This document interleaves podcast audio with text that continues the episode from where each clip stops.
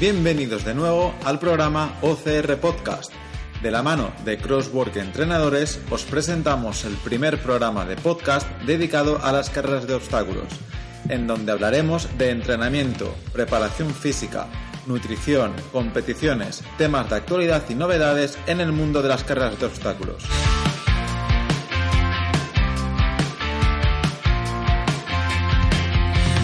Muy buenos días.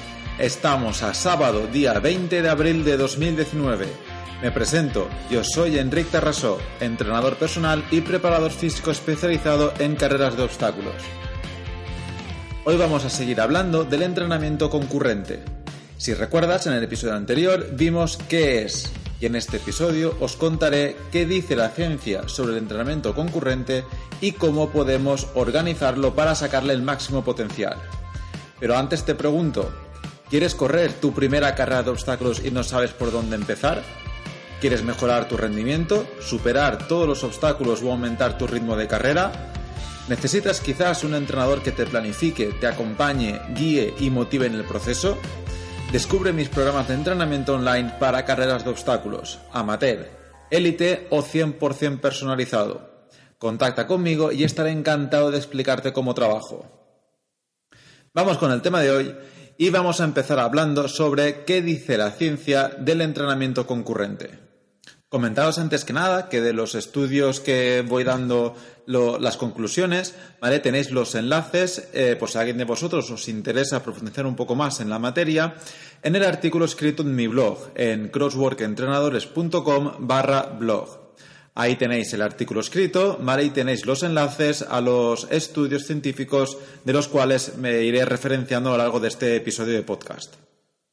Bien, en uno de los primeros estudios que se hicieron, ya hace casi 40 años, en 1980, se observó por primera vez que la realización de ejercicios de fuerza después de ejercicios de resistencia podría tener efectos perjudiciales sobre el desarrollo de la fuerza, pero no al desarrollo del volumen de oxígeno máximo.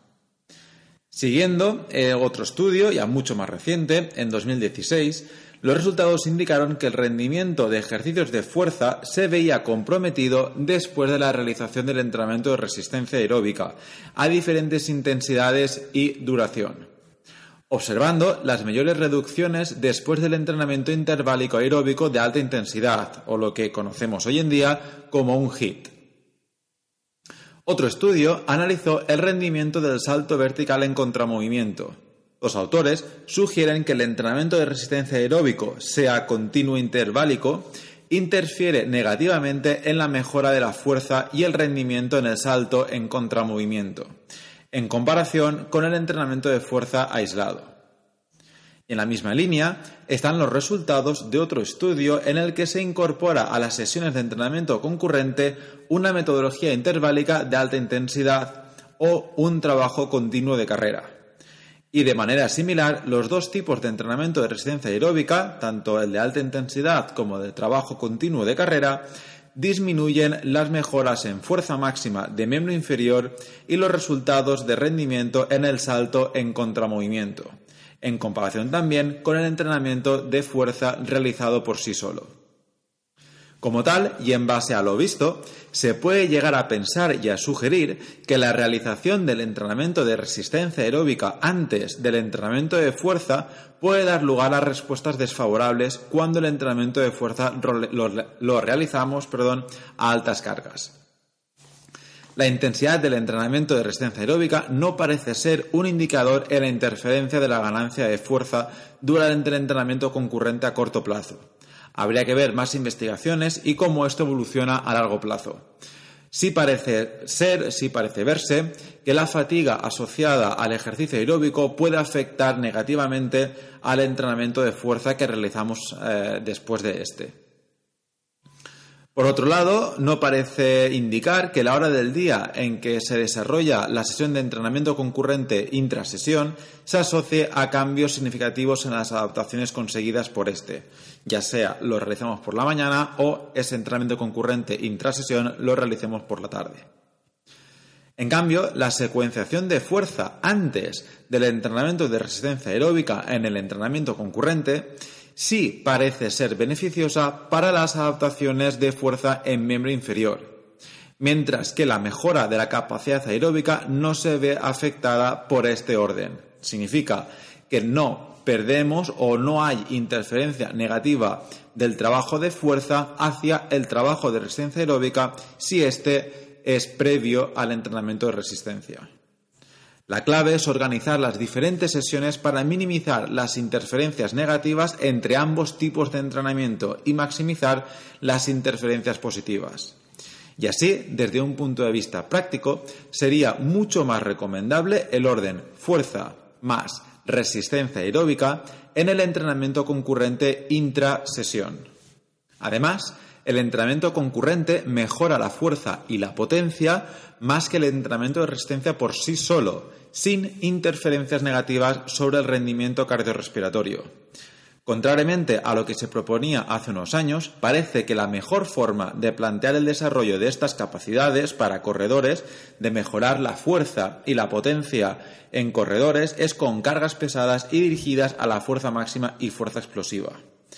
Esto quiere decir que si eres corredor, añade entrenamientos de fuerza a tu planificación semanal. Vamos viendo ahora diferentes conclusiones sobre el entrenamiento concurrente. Y vemos ahora las conclusiones a las que llega la ciencia sobre el entrenamiento concurrente intraciclo. ¿Os acordáis? Dentro de la misma semana de entrenamiento, pero en distintas sesiones. Y podemos decir, por lo tanto, que la evidencia científica apunta que la mejor manera de plantear el entrenamiento concurrente es separar los días dedicados a la resistencia aeróbica y los días dedicados a la fuerza. De esta manera se maximizan las adaptaciones positivas y se minimizan las interferencias. Si, por ejemplo, nuestro principal objetivo es el desarrollo de la fuerza, deberíamos utilizar estrategias que minimicen el volumen total de la carga aeróbica, no más de 30 minutos por sesión y tampoco más de 3 días por semana. En lugar de desarrollar sesiones de gran volumen de carrera, de muchísimo tiempo corriendo y muchos días a la semana, mucha frecuencia semanal, se podrían utilizar eh, herramientas o metodologías de entrenamiento intervaléico a alta intensidad. Se pueden utilizar HITS como metodología de entrenamiento de resistencia. Esto provocaría una menor interferencia con el desarrollo de las adaptaciones al entrenamiento de fuerza. Si en cambio, y normalmente es por falta de tiempo, vamos a realizar el entrenamiento concurrente intrasesión, realizaremos tanto entrenamiento de fuerza como entrenamiento de resistencia dentro de la misma sesión de entrenamiento, la evidencia nos dice que el entrenamiento de fuerza se debe hacer primero que el entrenamiento de resistencia.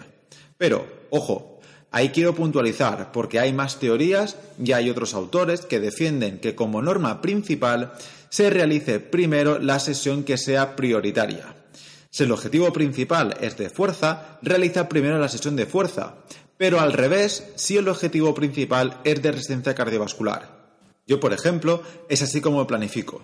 Siempre tengo en cuenta cuál es el objetivo principal a desarrollar, y es el que se realiza al inicio de la sesión teniendo en cuenta que el objetivo o el tipo de sesión que se desarrolla en segundo lugar, sea de fuerza o de resistencia, no va a ser un objetivo importante o de desarrollo máximo. Pero no todo acaba ahí en la organización del entrenamiento concurrente intrasesión, porque otro factor a tener en cuenta es la intensidad de cada tipo de entrenamiento, más o menos lo que acabo de comentar.